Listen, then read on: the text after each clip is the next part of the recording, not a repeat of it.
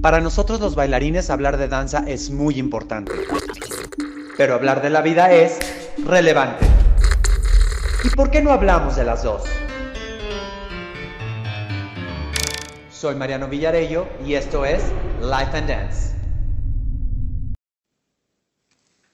Bienvenidos a otro episodio de Life and Dance.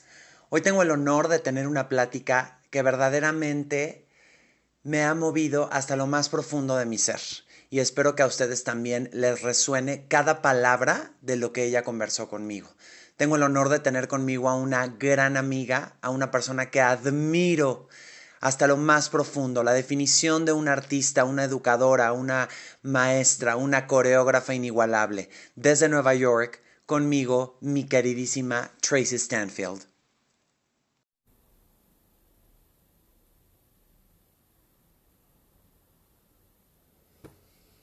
Well, hello everybody, and welcome to another episode of Life and Dance. And this episode is it's so special for me. I think of um, when this was happening, I was saying to myself, "Dreams come true," and um, it's a privilege. The pe- the person that I'm gonna uh, have a conversation today, and I want to start by saying that she's an award-winning choreographer, educator creative consultant, founder of Synthesis Dance in New York. She has traveled all over the world developing her dance. Um, she developed the meaning of contemporary lyrical. She has worked all over the world. Her work it's been presented in Spain, Edinburgh, Mexico, Brazil. Uh, she's been featured in Spirit Magazine, Dance Magazine, Dance Teacher Magazine. They, everybody talks about her. Um, seriously, it's it's even for me. It's even like I think I'm short in in, in words when it comes to describe this amazing human being and this amazing artist. And I want to start by saying that a, a few years ago, we walked all over Broadway Avenue for a couple of hours and we talked nonstop and then when that conversation was over, I kept thinking to myself, what just happened? So I think one of the best gifts in life is to have the opportunity to meet people that you always admire and then for some reason you're working next to her and then you develop uh, something and then we we start talking and she is not only an amazing artist, she's so intelligent, and she's the friend that everybody wants to have and sit down and have a glass of wine or a bottle and talk nonstop. and her name is the one and only Tracy Stanfield. How are you? Well, I've never had an introduction like that, so I'm blown away. You are very kind. And this is an honor for me to join you because I feel like we are the same person. We are related. We are brothers and sisters. I feel we have this same philosophy. So it's such a privilege to sit with you and to chat. So thank you for including me in this thank you for you know just giving me this time this this this time of uh, how busy you are and, and your schedule. But you know tracy it's like i said before when i started this this project about having conversations with people about life and dance i just found it so interesting for the audience and especially for mexico and latin america um, to have this you know this uh, this guess that we all think and do kind of the same, but at the end of the day, we're different. But then there's always that person like you that we shared so many points of views and we we just feel like we're talking the same language like you said. So thank you thank you thank you. And i would love love love to start by saying who is tracy stanfield? How do you describe yourself I this is an interesting question because I make a point to ask myself regularly, like, who am I and who I want to be in this moment? You know, I think growing up as dancers, we wear the I'm a dancer, I'm a dancer. And when you're in school, that's the thing that makes you different from your friends. One friend is the athlete and one is the cheer, you know, I'm the dancer. And so then I became the choreographer and then I became the teacher. And and I got a point years ago where I wasn't sure I was still choosing this. So this is what I've came up with. I am a permission granter. I give my students I get I grant permission. I don't create dancers. I give them permission to be who they are. I'm a guide. Um, I stand in front of my students imperfectly with humor and grace and an eye towards excellence. And I ask the same of you. Does that make sense? Oh That's kind God. of where I've settled right now. Yeah. I want to I want to give people permission to be and to experience and to try and to fail and to do anything that they need to do and to follow the path that they need to follow instead of I will teach you to be like me. Do you know what I mean? I want to grant permission. That's where I'm landing on. That's how I describe myself lately. which is really difficult like you just said something very important to ask the, the, the students to be like us instead of giving them the freedom i think that's a really really interesting point of view Yeah, I want I don't want to be a guru. I don't want to, I want to create more gurus. I I don't want followers. I want to I want to just embolden everyone to be what they want to be and to follow the path and to define success as they want to define it. Mm. Not to look for this one thing and, and think everyone has to aim for this. I think there's a way to to live your life to live a creative life and follow follow your impulses and follow your curiosity. Not everyone was meant for so you think you can dance or or Oh. whatever you know everyone's definition of success is you know? Um, and i think young dancers they see social media or they see television they see these things and they say oh i'm supposed to want that. But they never ask themselves am i am i sensitive? Do i want to do i want to guide? Do i want to lead? Do i want to you know who am i? So yeah i want to i want to create more leaders less followers and i want to create more leaders.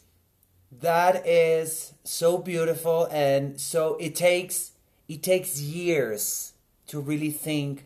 Yes. It takes years to to really get there and and exactly what you're saying. So um one thing that is uh, uh, very interesting in your life i think for a lot of dancers it's that uh you know your bdc broadway dance center um position and you've been teaching there for so so many years. And i find that very interesting because you you have done so much for bdc am i right? Well i started how i started do you, do you mean my path there? right right.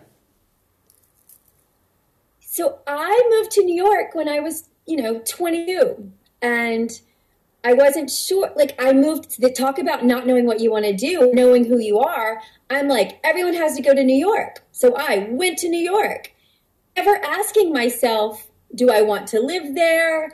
Do I want to perform? Do I want to learn to sing? I just thought, like, oh, this is what dancers do. So I got here and I auditioned and I thought, this is not who I am. I I want to teach. And I taught and I've been teaching since I was 14 years old, you know, in my hometown studio.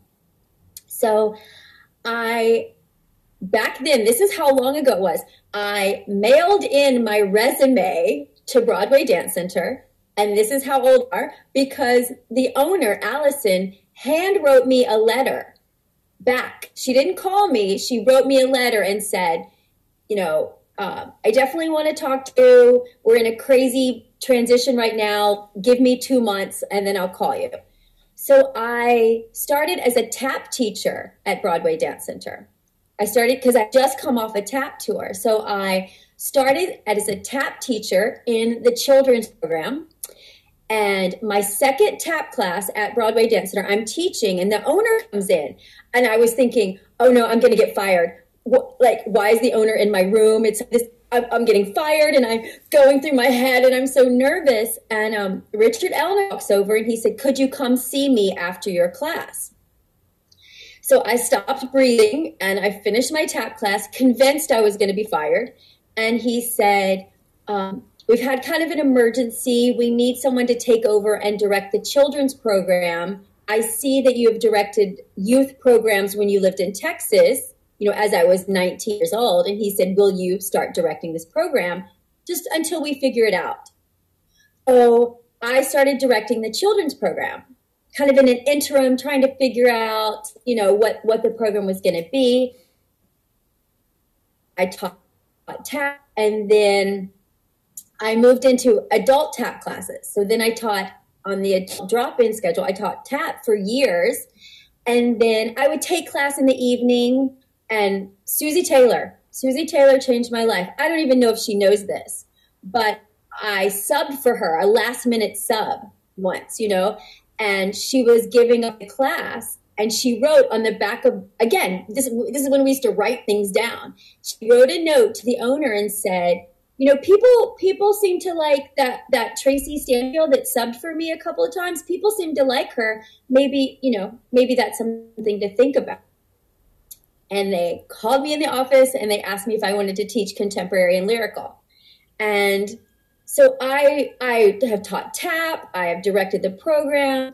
I have kind of done everything, you know, and and I went from being a young teacher at Broadway Dance Center, which is which is tricky because some of the older teachers are, you know, you haven't earned it. So I've been kind of everything. I've been the young teacher that people, you know, the directors weren't sure about, and I've been a teacher who was able to create a company from Broadway Dance Center, like bring dancers from my class and put them on stage into what I am now, which I hope is someone, like I said, permission granting and helping build more leaders. Because now I look in my classes and I have other teachers, I have faculty members, I have my students now have their own companies. Like, so I have kind of realized my dream of creating more leaders, and I just couldn't be more honored and excited about this. What a fantastic story. And I could see your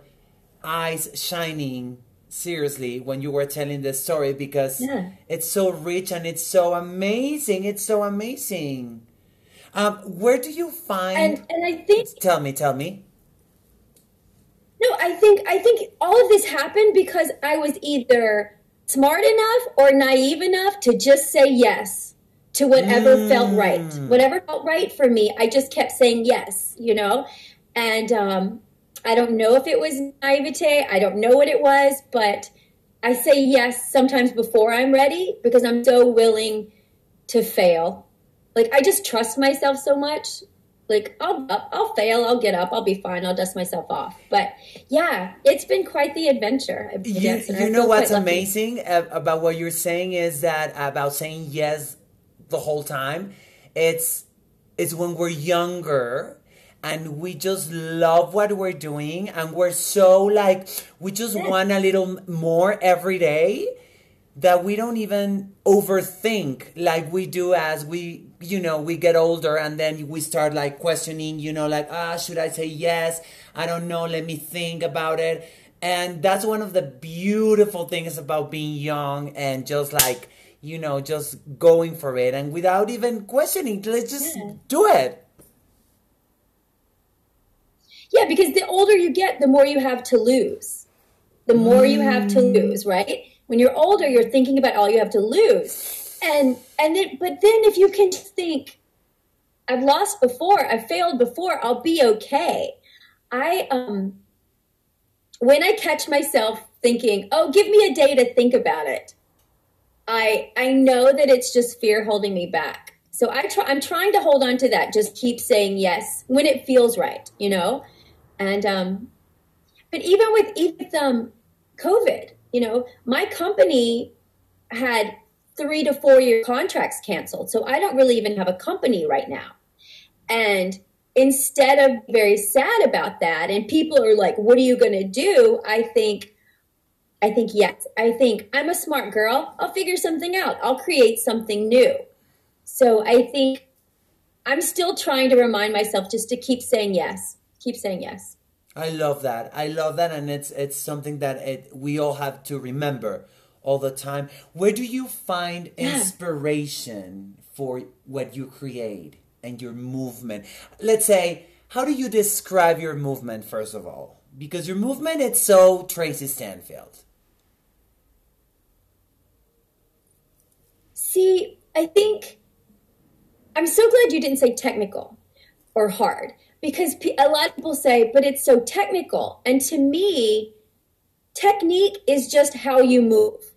Like the technique of owning a phone is you plug it in at night so it works. Mm. That's the technique. Mm. There's no magic thing to have it right. So the way the way I move my body is my technique. I you know I just I don't I don't separate movement from technique. Technique is just the way I'm the instrument and the method used. Um, I think that my work is is full bodied. It's full bodied movement um, it's articulated moving you know, I, I like to play with um, initiating movement from different from different points of your body. I like um, I do like it grounded a little bit of uh, ballet and jazz technique. You know, like that's the vocabulary that's the vocabulary I like to choose from. I like to remember my rules and then consciously try to break them. Like, what is this rule?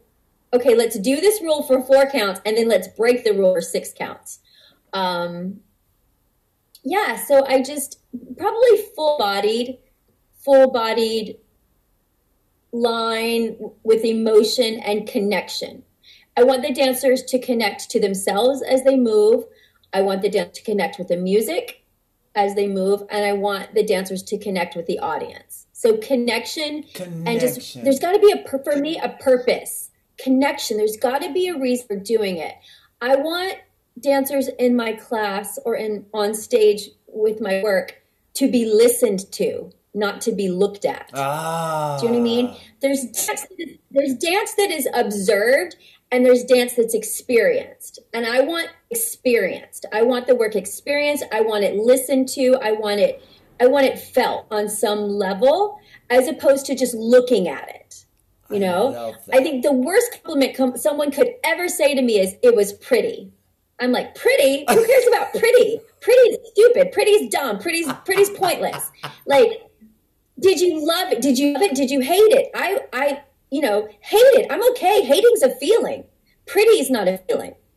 Loving and hating, that's those are feelings. I want that feedback, you know, or it made me think, or it made me cry, or it brought me back, or it made me, you know, that's what I want.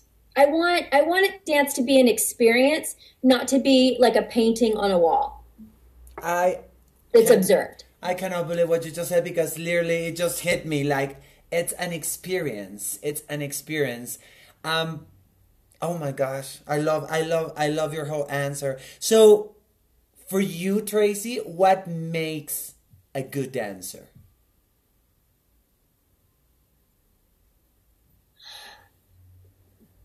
My favorite word for is coachable. Ooh. I'm someone who is open because we've all had that we've all been in class with someone or we or maybe we've been that person or we observed someone where I'm t- telling, you know, I'm kind of describing what to do and before I can finish my thought, they raise their hand. Is that on releve? Oh. Is that or how many turns do we do? You know what Amen. I'm saying? So so they're yeah, so they're you know what they're doing? They're not thinking the experience. They're thinking the ending. I want the journey. It's experience. I want someone who is so present with me that if I ask them to jump, they don't even think about how they'll land. They just think jump. I want someone so open and trusting. You have to trust me. I trust you as a dancer. You trust me. I'm going to guide you. I will do no harm. Um, can you be in the moment with me? And I mean, I love a Cirque du Soleil moment. I love someone who can take their leg and wrap it around their neck. It's not the most important thing to me. Are you coachable? Are you present? Do you trust you? Do you trust yourself? Right? technique and line, I can help you get there. That's part of my job description. I can get you there. I want you to come into class or into rehearsal with things I cannot teach trust, oh. vulnerability. Like, um, are you willing to are you willing to make a mistake? Are you open enough to fail and look silly? That's what i want. You know which one i love? Intuition. Because i've been finding recently yeah. that you know they're not especially if you're a little bit older not exactly when you're really young because you're just you're just following right. what the teacher is saying. But when you're a little bit older yes. I find that they're not exploring their body in a more intuitive way. Does that make sense? Absolutely. Like, what are your instincts? You know, like when you're in a room and you're watching your teacher talk or do the combination, you should be looking for is it driven by breath? Is the work driven by breath? Uh, is the work ah. driven by the heartbeat? Like, what makes, what keeps me alive? My breath and my heartbeat. So my breath is up and down or in and out. My heartbeat is the syncopation. So is there is am I driven by the rhythm of the heartbeat? Am I driven by the breath and the way my body reacts to the breath? Or am I driven by pictures, right? So if, if a dancer can look at that and kind of figure out what the teacher's instinct is, imitate it. That's how you get instincts. That's how you get intuition. You try something on you try something on and if it fits great. If it doesn't fit then ask yourself why doesn't that work for me? You will find your answers by failing. You will find your instinct you will find your style you will find the impetus for movement by trying something and instead of saying oh that was terrible i didn't like it i challenge dancers to say that was not for me and why? Because that's not that if you say it wasn't for me you're not you're not negating the value. There's a million things in the world aren't for me but they still have value. I don't i don't need to make something bad so that i feel good right? And then if if something isn't working for you you ask yourself why. And if you you'll do the research which is oh it was too short. The movement felt short to me. Okay then you like long movement. So what will make long movement? Breath so your instincts are going to be to breathe and to reach, right? That can be shaped. Does that make sense? Oh my god! Like seriously, I'm like, okay. This conversation with you, it's like it's like I'm having a, a personal coaching class for myself. You know, it's it's just listening to you. Sweet, it's yeah. it's a it's those reminders that sometimes we get caught on this fast paced teaching from one studio to the other to the next convention to this other uh, you know younger older and we just kind of like repeating and repeating and we forget the you know just the root of what we're doing. And so i so appreciate exactly what you're saying. Now for example for this craziness and this madness of and of course i'm, I'm gonna have to talk about this topic the convention world where for a lot of the students very young they're like taking all these classes in a weekend plus the competition plus the routines they're doing and the solos and then it's all this craziness. What's your position about dancers in dance conventions? I think i think it's an amazing experience you have to make it an experience. It's a journey. You're not, I don't want you to think, what will I get out of it? Who will call me on stage? Will I get noticed? Like, we're not thinking the end. We're thinking, what can I experience? What can I experience? Can I stand in the room with no friends around me and be open and not and non-judgmental? And can I make a mistake in front of all these strangers? You know, can I move in a new way? Can I walk into, can I stay in the room without labeling myself? Can I be in a ballet class without having to say to myself, I'm not a ballet dancer? Can you be in a hip hop class without having to say to yourself, oh, I'm not a hip hop dancer? Right? So if you are a hip hop dancer and you are walking into a ballet convention class, it can be intimidating. But ask yourself, okay, I'm a hip hop dancer, so what are my strengths? I know level changes. I know groove. I know music. I can hear accents. I can expand. I can contract. I can do all things, all these things. So how can you bring your strengths into the other classes? Instead of which what I think a lot of young dancers do is they think I must make myself bare and stand here with all the things I can't do. No, you walk in with your strengths and you adapt them to the vocabulary that is being asked of you. Ooh. Right? So if you're a ballet if ballet dancer walking into hip hop, what do you have? You have a demi plie, you have a grand plie. Those are levels. Right? you have a pas mal. What is that? That is focus. That is upper body movement. You have these strengths. We just have to call them strengths. We have to operate from our list of strengths as opposed to our list of insecurities. Insecurities and you know? And I think yeah, I think I would encourage a dancer when you when you're walking into a convention the night before, make a list. What five things do you do well?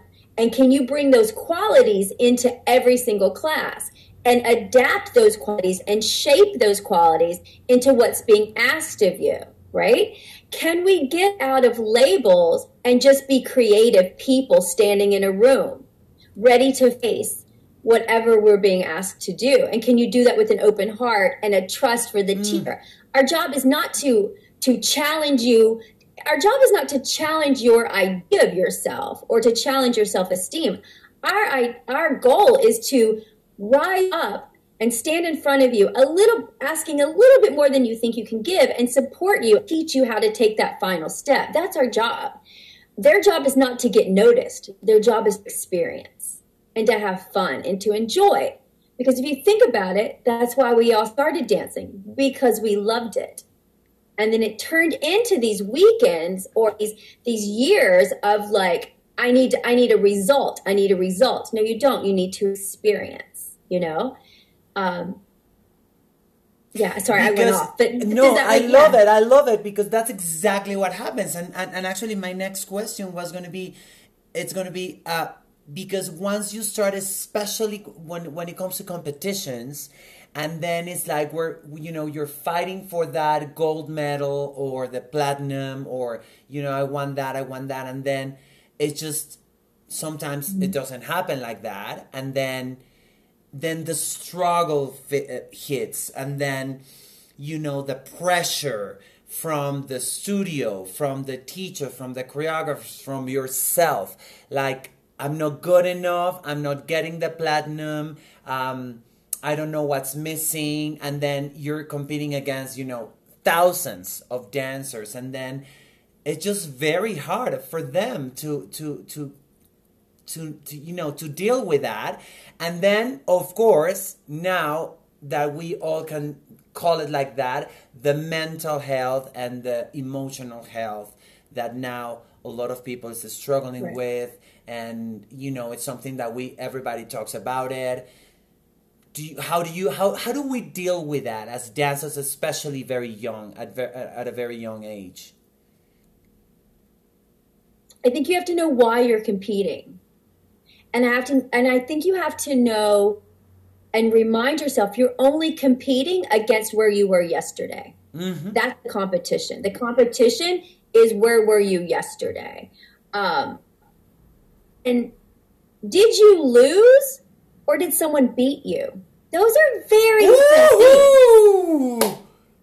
Did you lose or did someone else just show up with something unexpected? That's not you know can I don't want to take all the time, but um, no, yes, you can take all the time. Okay, just just for the audience, if they don't know, so when there are no, there are very few auditions for choreographers. They're called submissions. So we have to imagine what the producer wants and we have to send it in. And we're given, we send in videos and, and written proposals and things like that. And we're given very little uh, outline. So, you know, so the producer may want a hip hop piece, but they're not going to say that. They're just going to say they want choreography.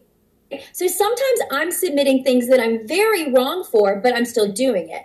And um, and oh god my self-esteem used to just hang on it like am i to get this and why am i not getting it and I was on this loop, you know, because I was very, very attached to the outcome and I very, very much needed someone to pat me on the head and say, good job, you know?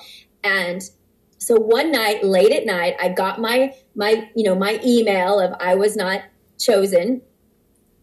And I just, I went crazy. Like I was so sad. And I, and, and I looked up who did get the job. I do not recommend doing this, but it helped me. I look, and then I went on a Google. I went on a Google YouTube wormhole. Like I just like for hours, I'm trying to find this person. Okay, now this is what happened. I submitted my work, which was the best work that I had at the moment, right? The person who got the job, I watched their reel I to see what they submitted. They had a live elephant on stage.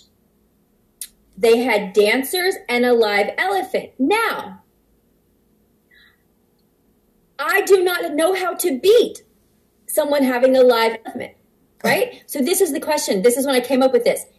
Did I lose? Was I terrible or did someone beat me? Did someone just do something unexpected, you know? And so, you know what what happened? I went to bed that night and I slept like a baby because because I can do my best and it's still not good enough, but if I do my best, that's it. And if I stop saying I lost, I, I lost. I'm a loser. I didn't do, I'm not good enough. Or did someone just, did someone just have a great day and great idea? Do you know what I'm saying?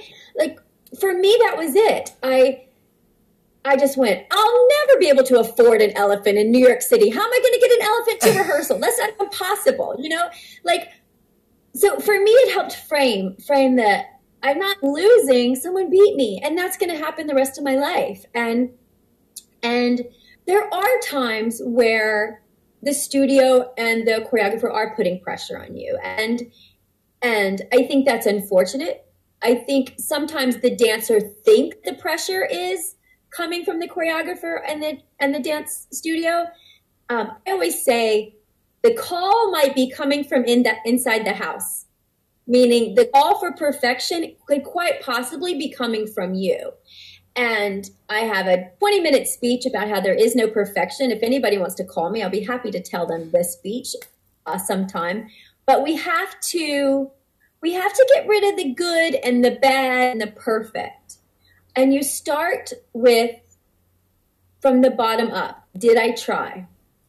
Is there anything I could have done better? Am I putting in work to to warrant the results that I'm asking for? You know? And I have my when I do intensives. Am I talking too much? Oh, uh, my, my, Tracy, you can talk for okay. hours, and I can listen to you for days. I, just love to talk about dance. Oh. Okay, so this is a thing I do.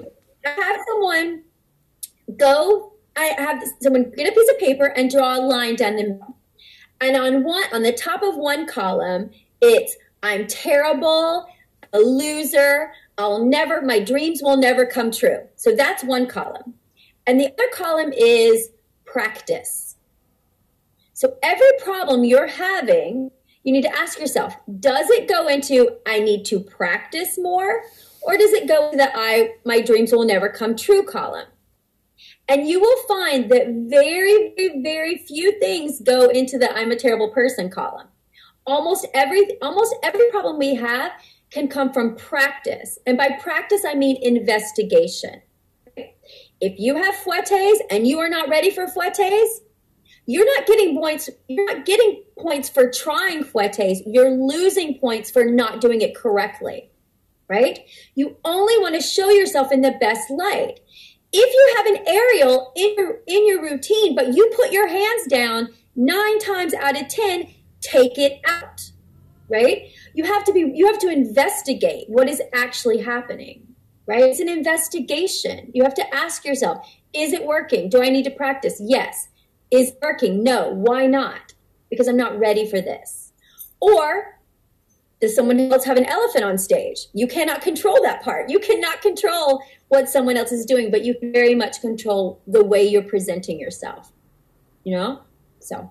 You know what? That was a, a long explanation. Amen for this whole uh, uh, answer. You just uh, gave me or give the audience because these are things that we forget. And you know what I was thinking? You were saying this is beautiful about like what you have to practice or or we have to um, you know, really think about what we need to to work on. Uh, yeah. And then you have the sometimes the choreographer or the teacher, like you just said. I, I love the example. And especially because um, one of the things that I always say to myself is especially when I'm judging, I say, don't show me what you don't know how to do. Don't show me. Yes. You yes. know, like, what's the point of showing me uh, this turns or this section of, of, of fouettes, like you said, you know, that you don't know really how to execute that? And then I think about the choreographers or the teacher or the coaches that are saying, oh, just go for it. You know, let's just put it there and let's just, uh, you can do it and you can do it and you can do it. But then it only stays there and you can do it. But there's no, the other side of the, the practice and the investigation. Yes. Now, when I'm asked to choreograph a piece, I ask the director, I speak to the director, or if the dancer is 17 or 18 i'll ask them. I say okay so what what is the outcome that you want with this piece? My as the choreographer my outcome for a competition piece is always i want you to be a different artist by the end of the season. I want you to become a better artist a better version of yourself by the end of the season. That is my only goal if you want to win Miss Diamond Crusted Tiara Dancer of the World, I want that for you. No, I want for you what you want for yourself. But my goal, I'm walking into rehearsal to create a piece for you with the goal of can I stretch and grow this artist? Will there, will there will there be a change and an and some t- kind of evolution? I want the, the artist to experience an evolution by the end of the season. Now, so if the goal is to win, if the goal is to win, then I teach, I choreograph a very different type of piece. Now, if the goal is for the, for the, if the dancer says, I want to grow, I want something to work on that challenges me where I, I grow and I become a stronger version, then that's a different type of piece. What I also do is I make sure when I leave the studio, because I do I do choreography, you know, all in one day and then I never see it again. I make sure on the on the quote unquote hard parts that I'm not sure they're going to get that they have a plan B. I don't leave the studio until they know if this isn't working, we're going to back it up to this. Because you don't you don't win because of effort. You aren't rewarded because of effort.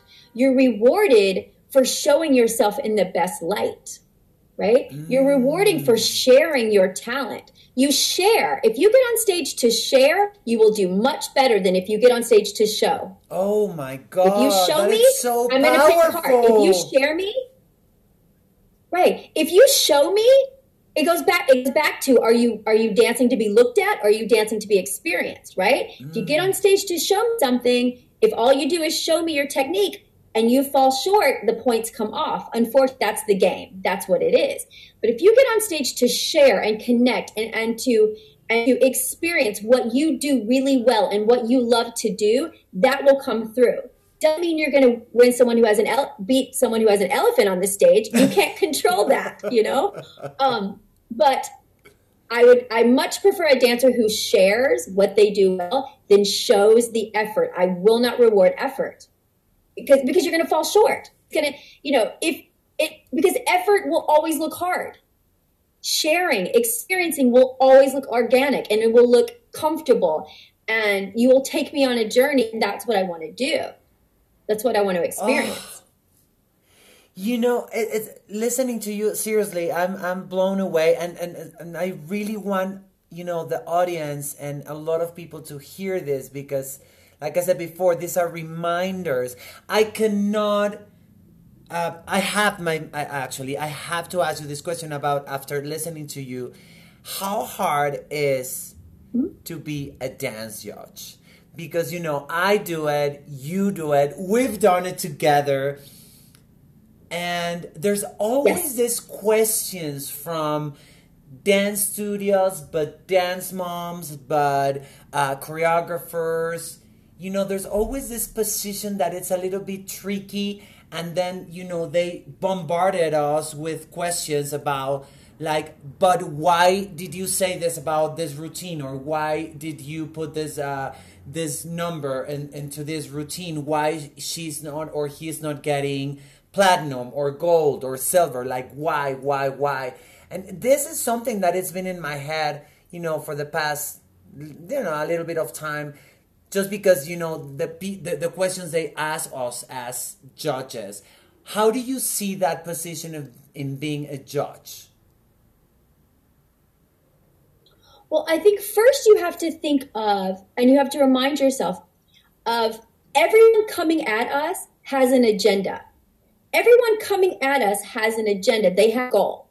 Now, my goal as a dance judge is to take care and to hold space for the dancer on stage. It is me and it is that dancer. It is just the two of us. I don't care about the teacher's agenda.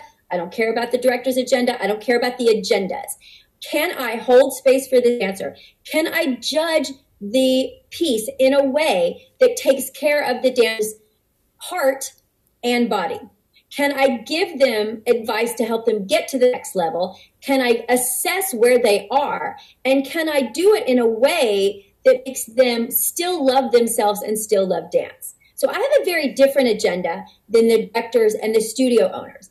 I don't really care about them. I understand they're necessary, but my job is to take care of the dancer in front of me. Can can the dancer and I can we can we can we work together to make them better and to give them a, a really great assessment of where they are. Now, um, at a certain point, at a certain point, it's opinion. You know, I might love something that you don't. I do not love, and this is just my opinion. I do not love um, spoken word pieces. I don't love them when it's just like words because this is my thing. I start listening to the words and I stop paying attention to your dance. Also, if you would just if you would the energy of that spoken word and put it into your movement, I would know what you were saying as a dancer. I wouldn't need words over on top of it. Um, it I don't I don't love like cancer pieces. I don't love those pieces. They feel manipulative to me. Mm. And now that's just my opinion. That's just my opinion. Right, But you know what. I don't do? I don't punish I don't punish the dancer on stage for my opinion. I still judge it fairly because what? Because what? It's not for me, but it still has value. What I was saying before, it's not for me. I'm not going to punish. I'm not going to punish a dancer on stage for a decision that the choreographer and the studio owner made, right? But there are going to be pieces a certain level that just click that they just kind of resonate like it's fun like you know what i mean it's opinion and you can't come at me and question my opinion my opinion is my taste it's the it's the way i dress it's the music i choose it's the dancers i like and the reason there's more than one judge at a table is because you want to you want to offer varying opinions you know and i think that i do my best to do no harm and I do my best to take care of the heart of the dancer on stage. So do not come at me and ask me ask me. I will I will explain a technical correction, you know. I will I will because because we just we have such limited time. I'm happy to take that dancer out in the hallway and we'll do an hour working on the pirouette. I'm happy to do that exactly. but but but there i am hired because that competition trusts me and i trust the process and i do my best to do no harm you know and i think people with agendas will always question your motives and if motives are pure i have nothing to to back up i want will not even entertain a discussion with you i just won't do it You, Sorry. You know, I love her honesty because you just said something that it's been in my head, and I share with some of my, you know, my colleagues and my friends, my closer friends. I really hope sometimes the directors and studios understand that's exactly what a dance competition in a commercial world is. That table with Yes. all of us so different but at the same time doing the same job, that's exactly what it is. You have six people, or seven, or four, or three different minds with different perspectives. We all do the same. Absolutely. And if you open your mind, you're going to get from six or seven or four or five different people, you're going to get a lot of information that you can take with you. And if it works Absolutely. for you, take it. If it doesn't work, throw it away and then jump into another competition. You know what I mean? I just find it so rich, and that's the magic of the dance competition. Right. Now, what we do not know as judges, and this is where I think the emotion from the, uh, you know, when people it's un, people are unhappy with the result. This is what this is what we as judges don't know. We do not know that she couldn't do a double pirouette last year. We do not know that she had the stomach flu yesterday. We do not know that her that her parents are divorced. We do not know that her knee hurts. So what's happening is these people are coming at us with all this information that we don't have. We judge a moment in time. We don't know that she always makes that turn but did not make it today. Again, we're not applauding that. We're not we're not going to award effort. I'm awarding a moment in time. So the backstory sometimes will affect people. Oh, that wasn't fair, or I didn't. You know, sometimes So the backstory So gets involved true. with the perspective. I am judging a moment in time, And you know and what? that's all you can ask of me. and and yeah. you know what that's that's amazing that you're saying that because i find that a little bit of the connection to jump into the professional world so going from the dance Yes. convention and then you know you start growing on getting older and then you want to jump into the professional world that's what's going to happen you're going to get paid Right. if you're lucky, you have a contract, then you're probably dancing at a, in a company or in a theater or like me doing musicals or whatever. The audience, they don't really care if you're going through divorce, if your knee hurts. You just have to put your best I face. say that. I say that all the time. I always say it's not the audience's problem that he called you last night. Do you know what I mean? It's not the audience's problem that he canceled the date or that you're hungry or that you have a headache. It is not the audience's issue. Like it's funny. I say that almost every class of like we must rise above. We must. But you know what? I love that uh, that we're we're we're agreeing with this. But especially like you Yeah, just said yeah, yeah. before, it, it all starts, or it could be a starting point at conventions, at competitions, because we're as judges, like you say, we are just judging the moment, or we're talking about that precise moment. And like you say, you know, there's always that. Well, but you know, he just something something something and the teachers and choreographers they want to explain to you background or backstories that you're like well i mean i do understand from a human point of view but i'm just here to tell that to say that she was falling off the turn Yes. Yes, yes. But that's but you know, but that's that's real life. I think that's a life skill. I I often say like as in dance, as in life. Ah, What are you going to not pay your rent because do you know what I mean? Are you not going to, you know, are you not you know, put money in the parking meter because of some backstory? Are you not going to live your life in a way Right. that is responsible? right we're, we're I think we're teaching life skills. I think I think a dance competition that's we're teaching life skills, you know, and not everyone will go on to be a professional, and that's okay. But you will be disciplined and and kind and loving and caring and focused and creative, and you will be you will bring creativity to anything you choose to do. So I don't I don't think that we necessarily have to train dancers as if they're going to be professionals.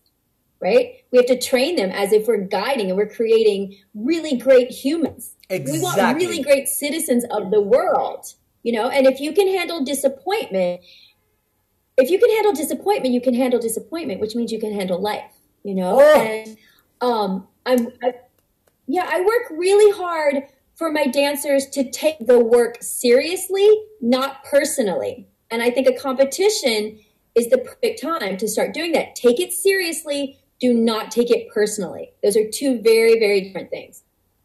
You know? Oh, I love that. Now that you say, uh, you you mentioned all over, like this this goes for dancers all over the world, but you you have traveled around the world teaching and and sharing with mm-hmm. you know different cultures and different dancers. How do you see? What's your perspective in, in from one country to another? Do you find differences? Do you find culture that culturally probably we dance different? Well, Mexico, Argentina, Brazil, and Chile are kind of my favorites because there's so much passion. There's so much freedom and and and I, I mean I, I don't love the word passion, but it's the easiest word. There's just so much abandon and freedom in the movement. And I'm a big I'm a big move first, think second. And so I feel that, that those countries I don't know if it's the culture, but there's so much just complete commitment to the work, but with freedom, right? Mm. And when I work in, when I've worked in Tokyo, I, they are a bit more reserved as people, right? But I get them into a studio and it's like I've taken off, you know, they were wearing four sweaters and they they will they will find expression and they love it so much. Just culturally they don't do it. But in the studio they're they're they're what? Given permission. This is what we do as teachers. We give permission. We give them permission to step out and to explore expression and freedom and wild abandon and that ha- you know and that happens so for me when i when i go into a culture that's a little bit more reserved I always think like, oh, I hope they're gonna like me. I hope they're gonna get me. And then they get in the studio and we're all the same. Once they're in the studio and they're given permission and they're given a safe environment and they're trusted and they they trust me, expression happens, magic can happen. And that's when the But dancers, I do always I always That's when yeah, dancers get always, like, like, when it's preserved, I'm always, all together. yeah. yeah yeah, I'm just thinking like, oh, I hope this is going to be okay. And then we walk in the studio and it's great. It's it's you know, we all are we all started dancing because we believed in magic. And oh! and, ah! and, if you can tap into that you know, you know. I wanna I wanna steal but that. Think phrase. about it. Like no, but think about this because I don't know about um, you, but here when when you start dancing at three and four, five, six years old, for our recitals, we dress you up like teddy bears and puppy dogs and sailors. They're all right, right. Now, I I say this. I say, okay, you know, like I asked my dan- my dancers, like, who was a teddy bear on stage when they were five, you know, and a few people raised their hands, and I say, were you on stage going, this is so stupid, I'm not a teddy bear, or were you on stage believing you were the most perfect teddy bear and enjoying yourself? Were you did you believe in that magic? We all did. I was a sailor. I I was a soldier. I loved it. I believed in the magic. And then somewhere, I guess when we learned fouettes or triple pirouettes, we've decided that now it became a sport, right? But we have to get back to the magic, the magic of when you stood on stage and you were a teddy bear and you believed it. Can we get back to the magic? You know, um, when did we get so like good, bad, right, wrong, perfect? I have to be this. Let's tap into the magic and bring that with us along the road as we do aim for excellence. But let's not forget we love this and we believe in magic and let's carry that with us. Because even if you don't become a professional, you want a creative life. And anything you do, you want to bring bring creativity and to what you do. So if we can foster that in the dancers and get a little less right on good and bad, but was it infused with magic? Were you did you give yourself permission? Were you authentic you know? Um, don't try to be me. You know a room of 20 tracy's that's a lot of tracy. That's a lot of me. We i don't know that we're, we're, we're ready for that but but can we bring authenticity and magic and confidence into into what we do as we try to you know win competitions or whatever your goal is? Oh i want to cry. Because you're just remind no seriously just you're just reminding me so many things like i said before that sometimes we forget and it's all about the magic. That's why we started dancing and we believed in it. So how do you see now with all this of course movement of dancing all over the world and growing and growing and growing and a new way of life that we're living and a new world that we're living how do you see the new generation of teachers? This sort of you know they they just want to be the dance convention teacher. They they want to have all those videos on on instagram and have all these followers. How do you see this new generation of teachers um if that's what they want for themselves i want it for them. But i do know that you can get up on stage and teach choreography. That's fine. Like and you can be great at that. But but at some point, there's going to be an incident or an event in class, or a dancer is going to have an issue in class, and experience will get you through those issues. Do you know what I'm saying? There's teachers that choreograph, which I don't even know what that is, and there's teachers who teach. And I and I think what we have to do is be patient because those choreographers will weed themselves out because there are teachers that are there. I mean, there are teachers who are there to choreograph and put those in their videos, and there are teachers that are there to share their experience. And those are usually two different teachers. And I think that it can be frustrating to watch someone, you know, kind of succeed with pure intentions. But as we have seen, you and I have both been here for a long time. We have been in this business. We've watched people come and we have watched people go. And the people who stay in this industry and the people who succeed are the people who do not believe their own hype. They don't believe. They don't they don't get caught up in the hype and in the reputation. You know who you are, you know what you have to offer, and you just ride the wave until it's your turn. Your turn will come, right? Um it takes I think as we're watching these young teachers, it takes time. It takes time. It takes time. But this is the thing. They won't know it until they know it. Right. They will not know that they're not ready until they know they're not ready.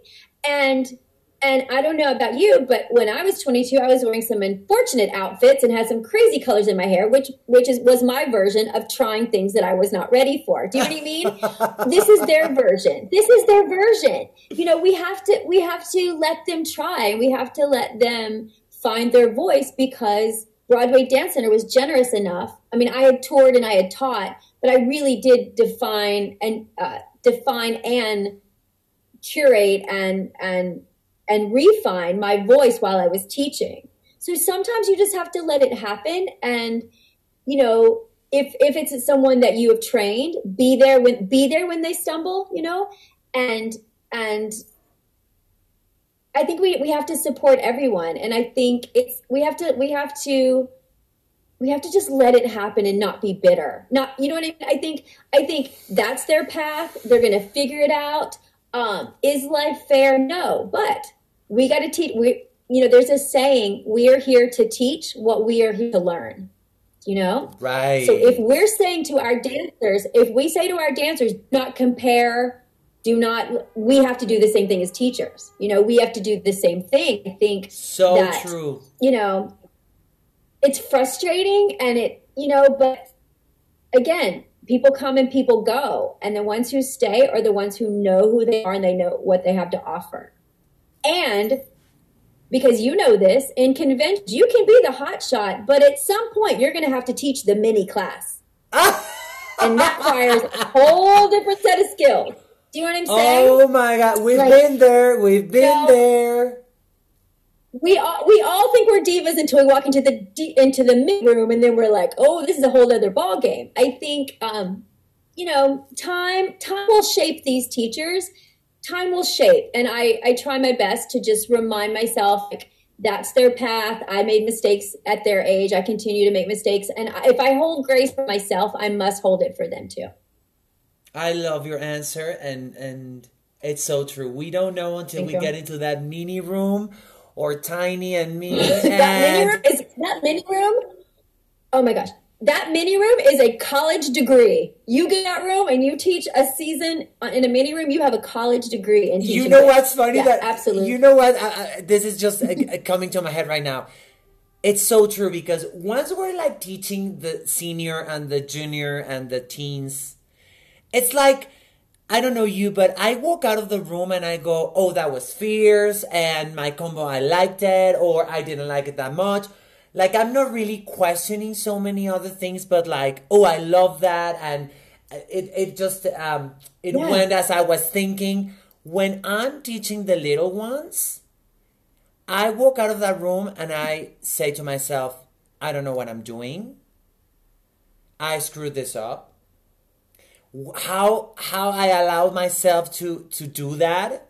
What what i what was i thinking with this combo? Or it, there's like thousands of questions. Oh, oh. Okay, then, then investigate.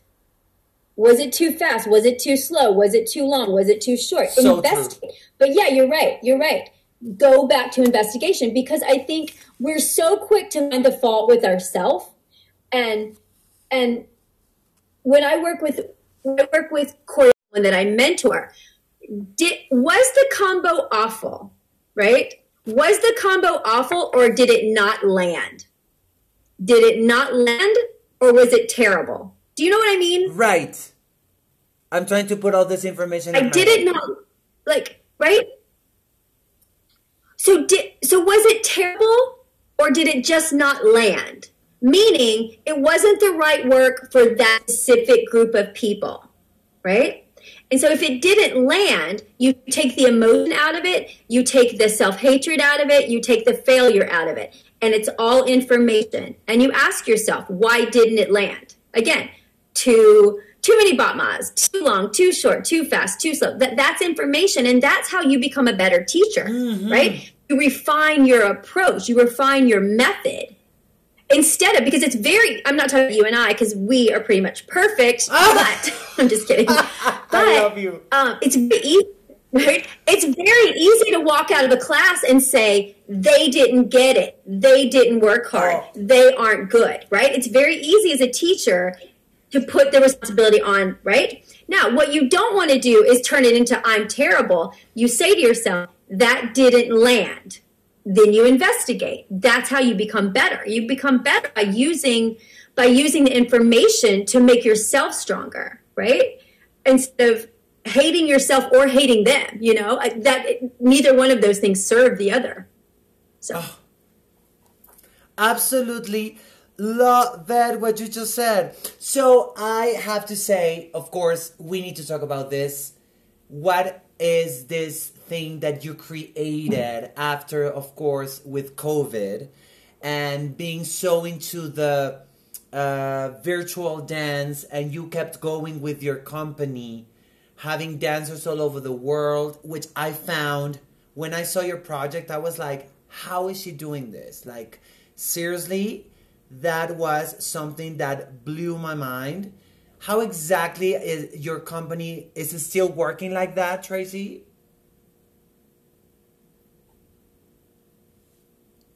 Well, now now that I'm starting to travel and do more work, um, we haven't done anything for a while. I'm trying to figure out how because the world's opening up more. Yes. The first the first year and a half, no one was going anywhere. It was easy to have dancers to rehearse, right? So I'm trying to I'm trying to, to decide what I want the company to be and also what the dancers would benefit from. But I I had a lot of time at home, you know, and and I'm someone I I I would like to have 17 projects going on all at the same time and I I thrive in chaos. I want to always be making and always be creating. And so I just I put out a call like I mean I put out on Instagram like, "Hey, who wants to dance? Who wants to who wants to move with me?"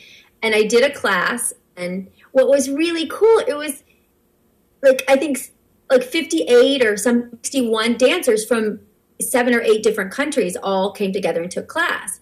And I had I had done solos or I had taught conventions for almost everyone in that room. Like almost everyone in that room I knew. I mean in the virtual world. I knew I already knew them, you know. and so I said, let's, you know, let's just make a company. Let's try. Um, I tried a few different things. We did a two hour technique class and then I would teach rehearsal, you know, I would teach a little bit of a piece. We did this for about six weeks. And then I gave you homework because um, I want to make sure that dancers give as much as they receive. So I didn't want to just like give them this thing and have them not honor it. And I needed them to to invest in the work. So I give homework like you have to you know do this, record yourself on location. Um, you know, you have to do the combination, but sitting in a chair. Oh. You have to do this. You know, I would give them different assignments. Like one, I said you have to put ton. Like you have to put all the shoes you own. You have to spread them out on the floor and do the combo around the shoes. So I wanted to challenge their their creative minds as much as challenging their bodies, and they blew me away. They blew me away. It was great. Okay, so that's New York City. My buzzer's going off. Someone's trying to get in the building. I apologize for that no sound. worries. Um, yeah, so so I did three seasons. I know, real life, man. Um, so I did three seasons of the company, and now I'm just trying to decide what will it be next. But the re- but something that's really cool. There were a few dancers I didn't know, and they've already visited New York City and taken class with me at Broadway Dance Center. And sorry, and when they and when they when they get when they get to BDC, I know, sorry, but when these construction company dancers get to BDC, they're already in the family. They already know each other because they've been dancing online with each other forever. You know, it um, it was just a decision I made at like eleven o'clock on a Sunday night, and it turned into three seasons and you know many many dancers you know what? creating work. Congratulations on that because I when I was, you know, of course following Yeah. you and watching online on your social media uh, what you were doing. It's seriously, it's it was like one thing is for us is like, oh my god, I cannot believe she's doing this. Like adapting, you know, Mm-hmm. your work and your philosophy into this new era, which you know it just hit us and it's just like Right. what happened. And um and not only that, but you you you you open this door for uh, dancers all over the world to dance with you, to share with you. That's one what that's one of the most interesting and beautiful things that I uh, that I saw. And another thing, after listening to you over and over and over, you know what I love the most?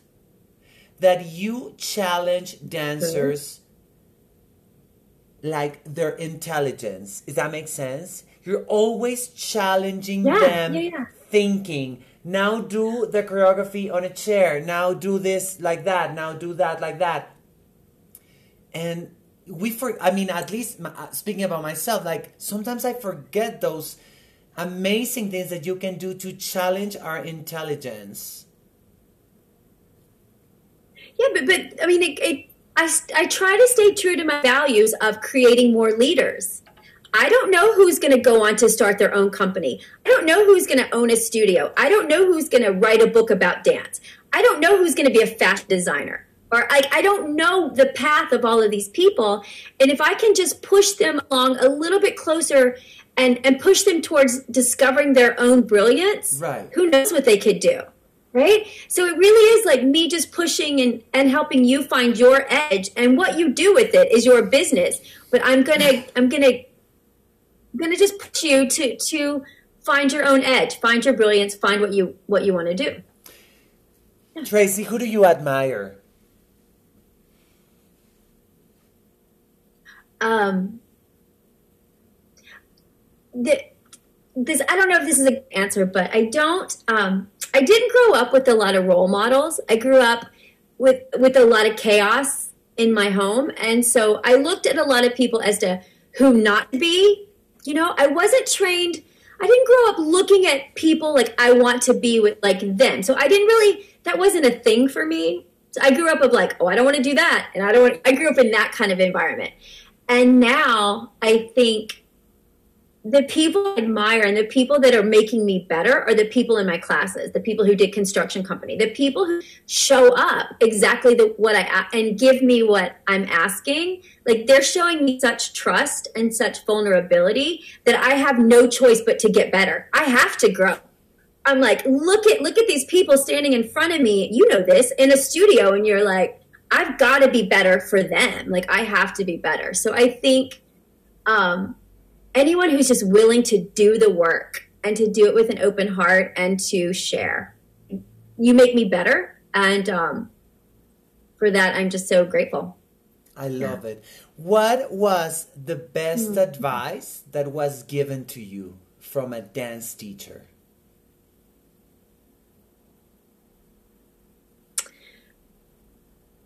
Um, I was I was actually persuaded not to move to New York. I mean, I was I was I was told not to move to New York.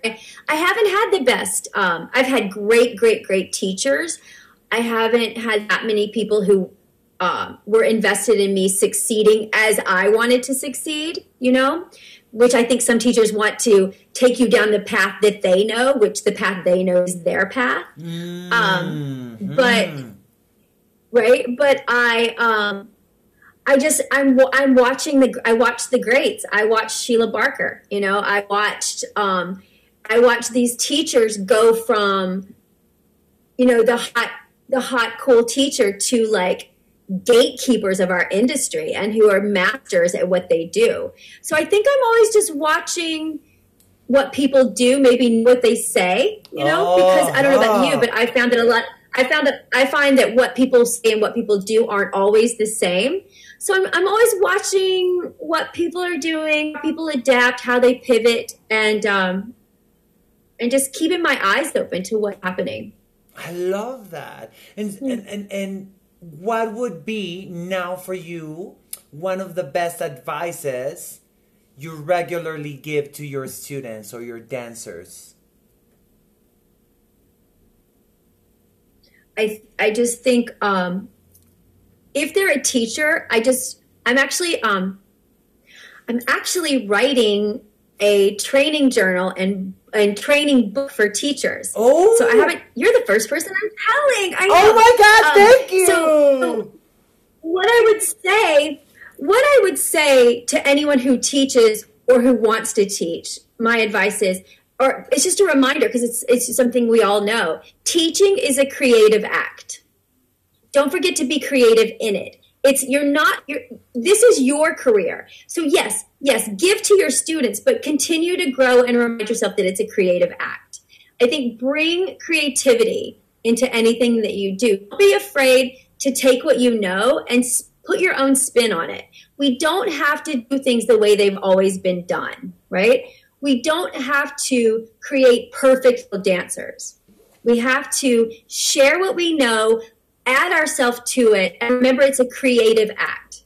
It's not just, you know, two demis and a grand. You know, it's it's bring your creativity to it and and think about what will serve the dancer, of course, but think about what will broaden your experience, what will broaden their mind, what will what will what will push dance forward? How can we push dance forward in a way that is according to your values?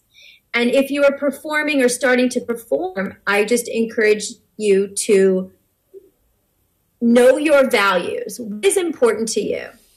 Like what's important to you as a dancer? So as a dancer, you would like you could say, as a dancer, I value full body movement and I I value a con- I value connecting with the audience.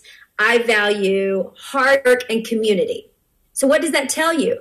You want to be in a concert company. That tells you what you want to. Your values will inform your decision. Will will inform your future. Oh right. Uh, I value fast paced music. I value like never being in the same place at the same time. I value like Flexibility, that's a different kind of show. Don't just stand there and I want to do it all. Of course, you can want to do it all. But if you try to be everything to everyone, you will be no one. You will be no one and nothing. Oh my God, right? can you repeat you that? gotta know where your values are. For the audience, can you repeat well, that? If you, okay, what did I say? Uh, I say it all the time, but I think I say it differently every time. If you try to be every everything to everyone, you'll be nothing and to no one. Does that make sense? Oh. Like you have to know what your values are. They can change, and who you are right now is not who you have to be forever. Mm-hmm. There have been eight million versions of me since I was 21, and And what I loved and valued then, it's not even interesting to me now, you know? Um, so don't be afraid to change, don't be afraid to grow, and don't be afraid to get older. I have never been a better friend or teacher or partner or mentor than I am right now. Mm-hmm. You know, um, just don't be afraid. The goal is a creative life. A step on the goal could be Radio City, but the long term goal is to live creative life. Don't live for those little stops along the way.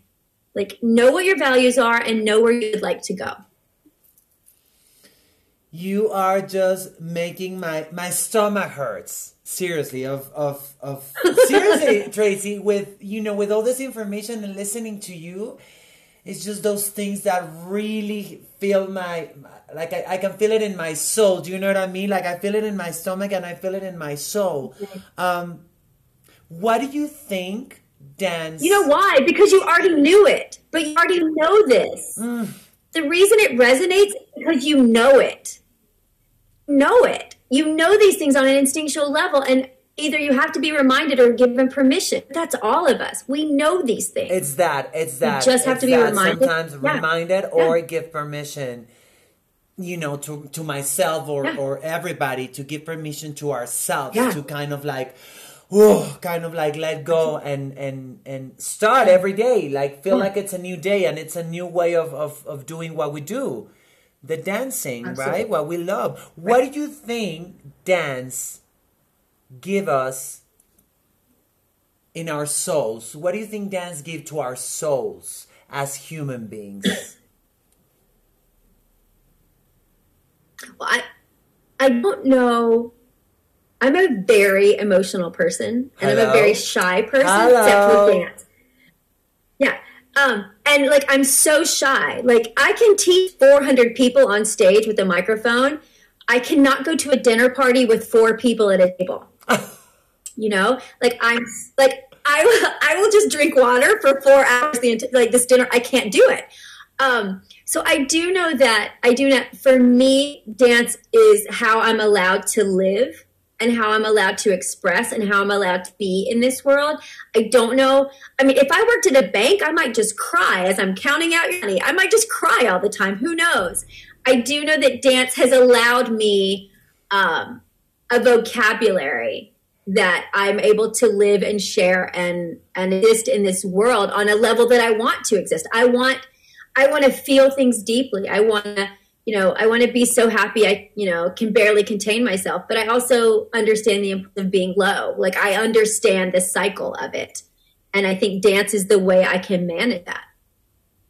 Jeez, you know what, Tracy? Um, I wanna say from the bottom of my heart that it's it's a privilege to get to hear you and get to listen to you. And especially you know why? Because there's this is something that i keep also uh, i tell my really close friends. I absolutely mm-hmm. love intelligent people. And that's exactly what you are. You think you have perspective. You have so much love in your heart and in your soul for dance and for what you do, for art in general, mm-hmm. for humans, mm-hmm. for your students.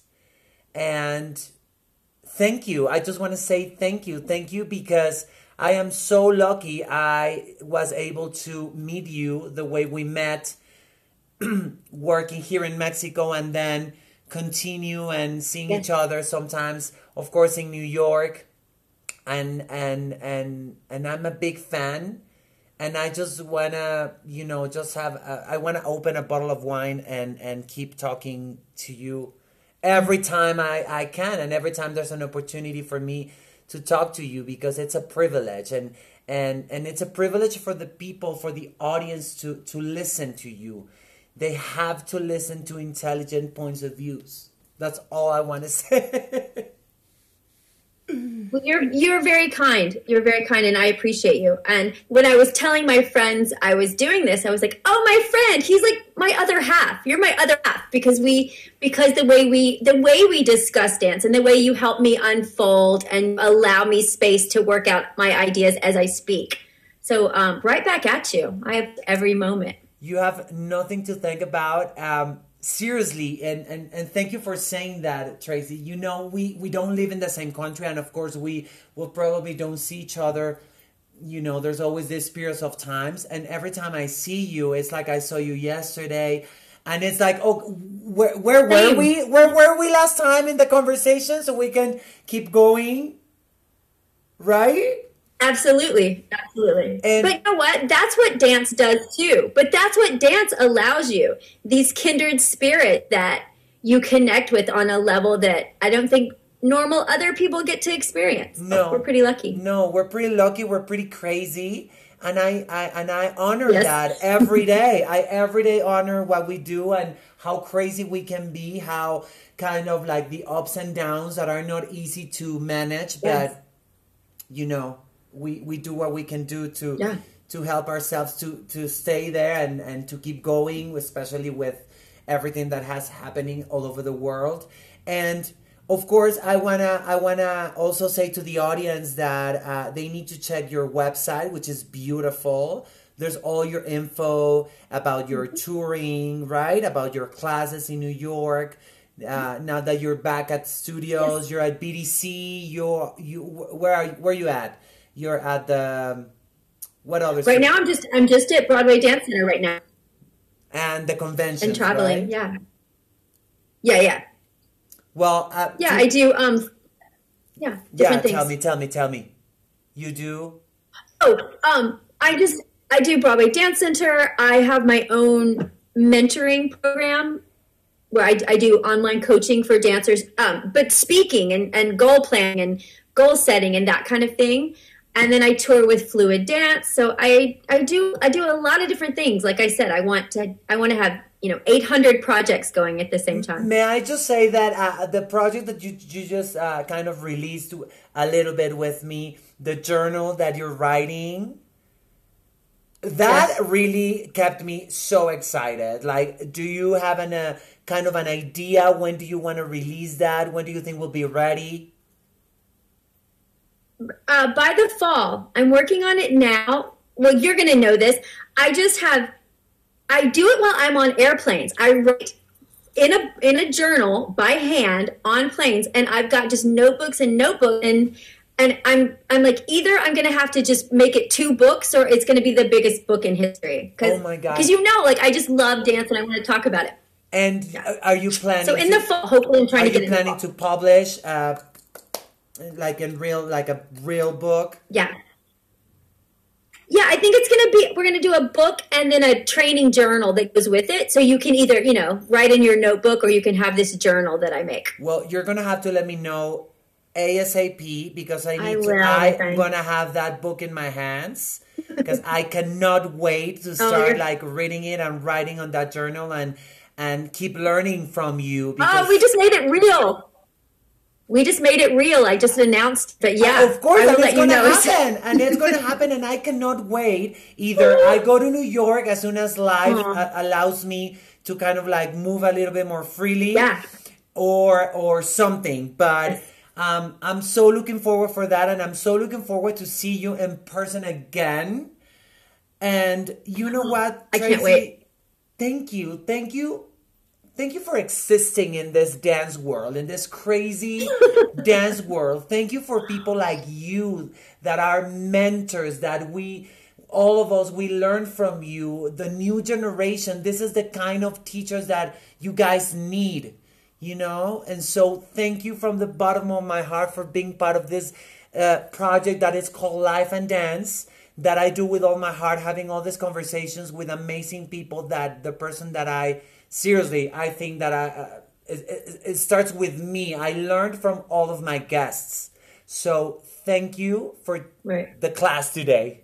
oh, it's the best part of my week. Thank you. I send you so much love all the way to New York. And for the audience that is listening to us in Life and Dance, I will hear you very, very soon on the next episode. Thanks for listening. And this was Life and Dance.